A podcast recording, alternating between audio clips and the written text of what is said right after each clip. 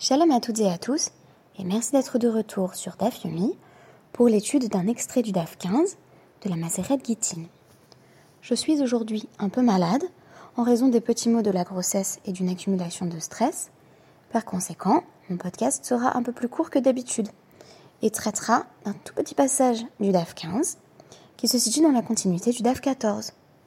Il s'agit notamment de traiter d'un récit présenté dans les toutes premières lignes du DAF 15 qui m'a fait songer à une nouvelle de Maupassant. Cette nouvelle s'intitule Le Testament et elle fut publiée en 1882. Il y est question de la préférence claire d'une mère pour l'un de ses enfants. En l'occurrence, il s'agit d'une mère qui a trois fils et fera en sorte que ce soit le fils illégitime qui hérite de tous ses biens à sa mort. De même, dans notre Guémara, nous allons découvrir le cas, peut-être encore plus surprenant d'ailleurs, d'une mère qui souhaite léguer la grande majorité de sa fortune à sa fille unique, dévalorisant ainsi l'héritage de ses fils. Les sages vont-ils l'autoriser et pourquoi? La nouvelle de Maupassant met en scène le jeune René, en grande discussion avec le narrateur, qui s'interroge sur le fait que il ne porte pas le même nom que ses frères. Et pourtant, il a bien hérité de sa mère, Madame de Courcil.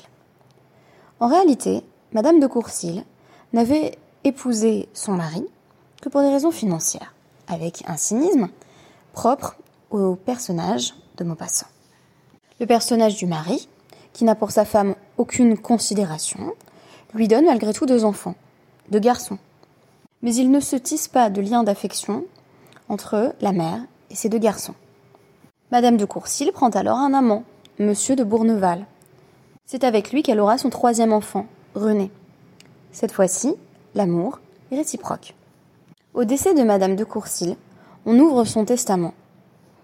Celle-ci révèle alors que René est né d'une union adultérine, mais qu'elle souhaite léguer l'intégralité de son patrimoine à Monsieur de Bourneval. René consent alors à aller vivre auprès de son véritable père, mais, mu par des bons sentiments, il accepte aussi de céder la moitié de son héritage à ses demi-frères, que sa mère détestait pourtant. Le principe posé dans la Guémara, à travers le DAF 15, dans la fin de notre Pérec, est le suivant. Mitzvah lekayem divrei hamet. C'est une mitzvah d'appliquer les paroles d'un mort. Sans doute me répondrez-vous que par définition, le mort ne parle pas, ne s'exprime plus. Certes, mais du mort, nous avons un testament qu'il nous a laissé afin de nous faire connaître ses instructions. La question de Divrei Hamet se recouvre, plutôt se recoupe avec les lois du Shriv Mera, notamment présentées dans le traité Baba Batra, jusqu'à Kuf. Le Shriv Mera est un mourant.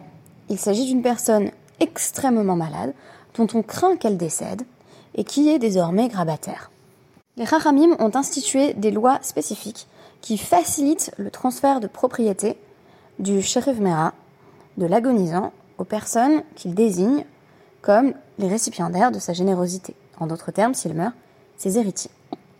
En effet, le shérif Mera a la possibilité de transférer directement ses propriétés à d'autres personnes, sans qu'il y ait de kinyan. C'est-à-dire que nous n'avons pas besoin d'une acquisition formelle, dans certains cas, comme nous allons le préciser aujourd'hui, pour que l'agonisant donne ses biens à autrui.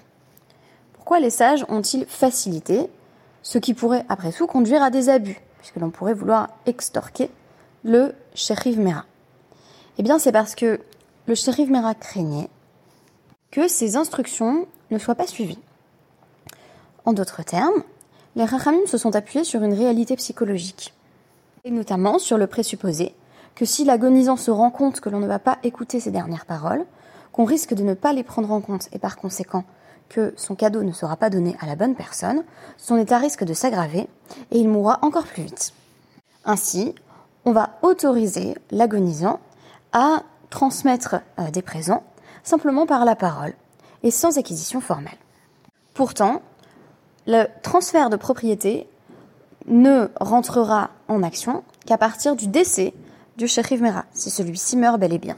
Le plus important, c'est le confort psychologique du mourant. Sans doute les sages espèrent-ils qu'il ou elle pourrait encore se rétablir, mais même si ce n'est pas le cas, on pourrait presque parler ici d'une logique de soins palliatifs, à savoir qu'il faut rendre les derniers instants de vie du mourant les plus agréables possibles et lui retirer tous ses soucis, notamment ceux qui ont trait au transfert de ses biens. A l'inverse, puisqu'il se peut que le shérif Mera aille mieux par la suite et se tire de sa grave maladie, il pourra ensuite revenir sur le don euh, sur lequel il s'était engagé, puisque l'on considère que il était dans des circonstances extrêmes qui ont fait qu'il pensait qu'il allait devoir tout léguer. Souvent, le shérif Mera donne d'ailleurs l'intégralité euh, de ses biens. Or, ce n'est plus d'actualité. Ainsi, si le shérif Mera guérit, son cadeau est automatiquement annulé puisque ce cadeau ne pouvait de toute façon euh, entrer en vigueur que à partir de sa mort. Le Rambam, dans son Mishneh Torah, Matana 8-17, ainsi que le Shulchan dans Rosh Mishpat 259, précise que pour que l'on comprenne qu'on a bien affaire au présent d'un mourant, le shérif Mera doit préciser, puisque je suis en train de mourir, je veux faire ce cadeau, donner tel ou tel bien, ou encore transférer l'intégralité de ce que je possède. Le seul fait de transférer l'intégralité de ses propriétés est interprété comme étant la déclaration du shérif Mera. En d'autres termes, il n'y a qu'une personne mourante qui veuille léguer tout ce qu'elle possède. A l'inverse, si la personne grabataire ne précise pas qu'elle veut tout donner, mais garde une partie de ses propriétés, ou encore ne précise pas qu'il s'agit bien du présent d'un mourant ou d'une personne mourante, alors on a besoin euh, de formaliser l'acquisition de la propriété avec un kinyan classique. C'est-à-dire qu'il faut bel et bien que la personne qui est concernée, la récipiendaire du cadeau, euh, prenne possession de l'objet avec les différentes modalités du kinyan que nous ne détaillons pas ici, mais qui dépendent en réalité de l'objet acquis. Une Mishnah vient préciser qu'en matière de transfert des objets, il y a marloquette entre Rabbi Lazar et les Chachamim pour déterminer si euh, le kinyan se produit de la même manière dans tous les cas. Donc on nous dit Hamechalek alpiv. Donc quelqu'un qui euh, est en train de diviser ses propriétés alpives par sa bouche, donc oralement, c'est-à-dire euh, de dicter son testament. Rabbi Lazar Omer, Rabbi Lazar dit Echad bari echad mesukan, echazim shesh laen achrayut, niknin bechesef ou ishtar ou bechazaka, ושאין להם אחריות, ein niknin ela imshicha. Rabbi Lazar dit en réalité il n'y a pas de distinction entre une personne en bonne santé et une personne malade. Une forme de propriété qui peut être euh, acquise à titre de garantie, c'est-à-dire les biens immobiliers et notamment la terre.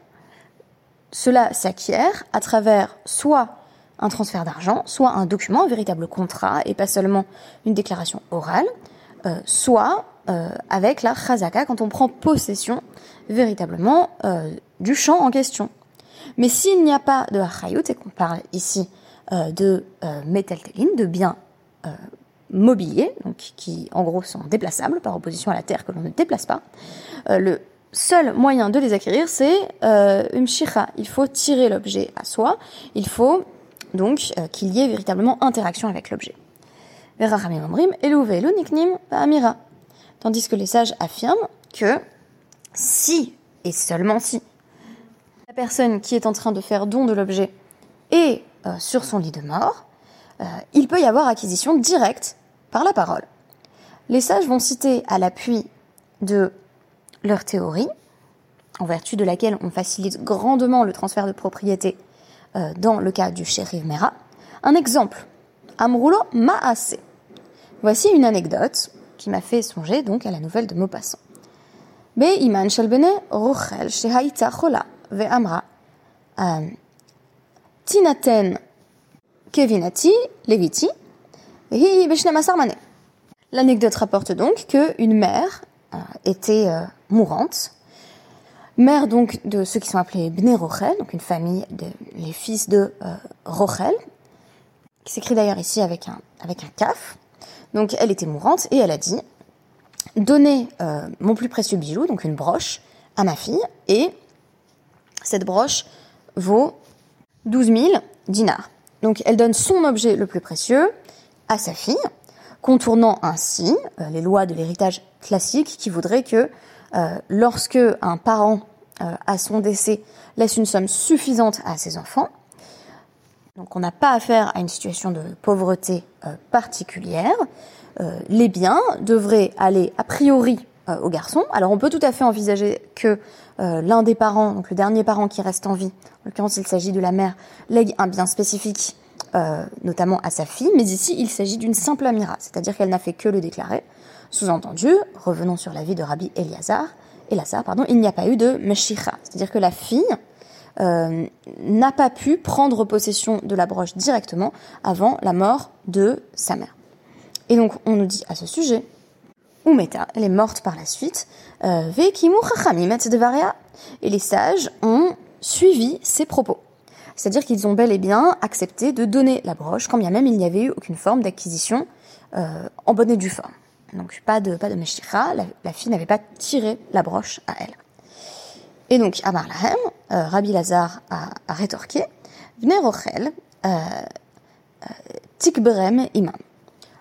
Les fils de Rochel, ils auraient mieux valu que ce soit leur mère qui les enterre. Rachi explique. Klalahi, c'est une forme de malédiction. À savoir que les enfants euh, de cette femme ne méritaient pas d'hériter. Ce n'étaient pas des bons fils, comme les deux premiers enfants de Madame de Courcils.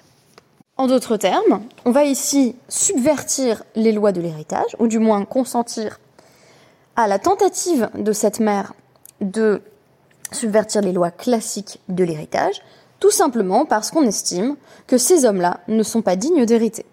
Tandis que la fille, elle, a tout à fait le droit de recevoir cette précieuse broche. On peut dire ici que les sages ont imposé une forme de sanction symbolique à ceux qui sont clairement définis dans le Rashi comme des Reshaim, des transgresseurs. Notons ici qu'il ne s'agit que de la perspective de Rabbi Elazar sur ce Maasé.